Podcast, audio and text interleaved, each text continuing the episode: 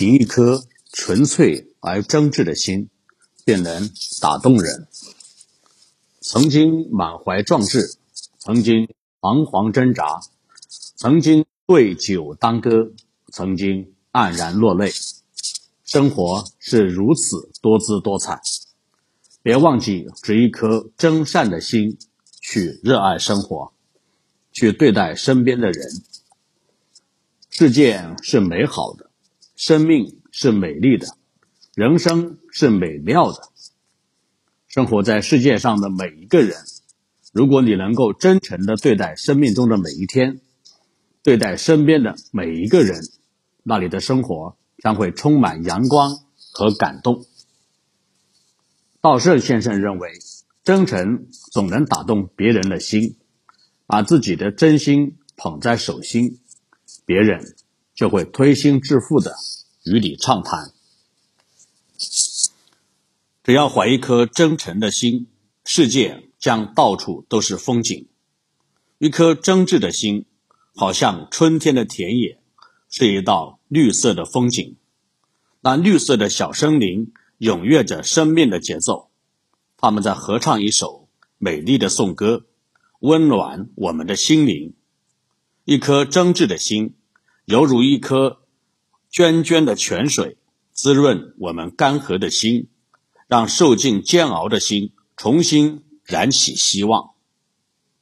真挚是在人与人的交往中不可或缺的一种情感，在与别人交流的过程中，用一颗纯粹而真挚的心，才能得到别人的信任。家喻户晓的三顾茅庐的故事中。主人公刘备就是一个真诚的人。东汉末年，天下大乱，当时曹操挟天子以令诸侯，孙权拥兵东吴。为了壮大自己的力量，巩固已有的权力，汉宗室豫州牧刘备一直广纳天下有志向、有才能的人士。他听徐庶和司马徽说诸葛亮很有学识。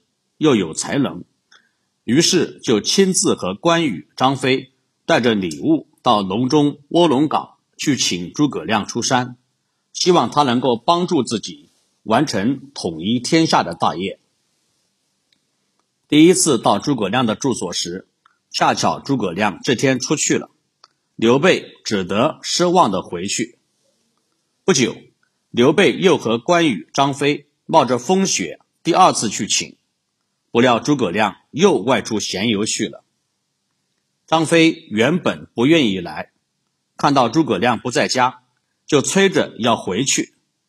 刘备只得留下一封信，表达自己对诸葛亮的敬佩和请他出来帮助自己挽救危险局面的意思。这次去时大雪封山，马都走不了，但刘备还是执意要去，最后。还因此生病了。过了一些时候，刘备吃了三天素，准备再去请诸葛亮。关羽劝刘备说：“诸葛亮也许是徒有虚名，未必有真才实学，不用去了。”而且第三次去时，正是刘备、关羽和张飞桃园结义纪念日。张飞主张由他一个人去请，如果他不来，就用绳子。把他捆来。刘备知道张飞的这种想法之后，把他责备了一番，又和关羽、张飞第三次拜访诸葛亮。这次到达诸葛亮的茅屋庐时，诸葛亮正在睡觉，刘备不敢惊动他，一直站到诸葛亮自己醒来，才彼此坐下谈话。诸葛亮见到刘备有志替国家做事。而且诚恳地请他帮助，于是就出来全力帮助刘备建立了蜀汉王朝。刘备三次去请诸葛亮的这件事情被称为“三顾茅庐”。刘备用一颗诚挚的心打动诸葛亮的故事被传为佳话，一直流传至今。如果我们大胆想象，假设刘备只去了一次。就没再去了，就请不出诸就请不出卧龙先生，也就不能成就一番惊天动地的大事业。精诚所至，金石为开，就是刘备真诚的力量，使诸葛亮被其打动，从而答应出山助刘备一臂之力，幸复汉室。后来，诸葛亮在北伐魏国后，给后主刘禅的信中说：“臣本布衣，却被先帝三顾于茅庐之中，甚是感动。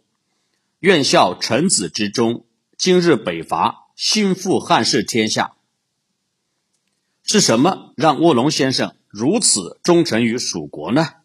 是刘备的真诚，因为一颗真诚的心最能打动人。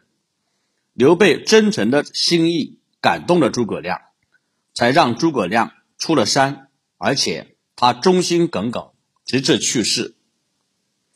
如果你有一颗真挚的心，身边总会有侠胆义胆的好朋友，他们将会是你宝贵的财富。当你伤心时，他们让你开怀；当你怯懦时，他们让你勇敢。他们总是随时倾听你的忧伤，你需要他们的时候，他们会支持你，让你敞开心扉。这是具有真挚的感情的朋友之间共享的快乐和幸福。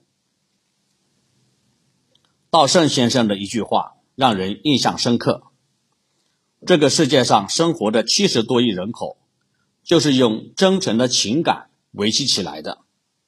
真挚的情感。让我们用云絮般的温柔擦拭哭泣的脸庞，真挚的情感，让我们用不知疲倦的笑颜去面对每一次困难的降临。真挚的情感，让我们用充满正义的心灵向每个人灌溉爱的思想。在与人相处的时候，抱以一颗真挚的心，一举手，一投足，一个微笑。一声问候，把温暖传递给身边的人，建起信任的桥梁。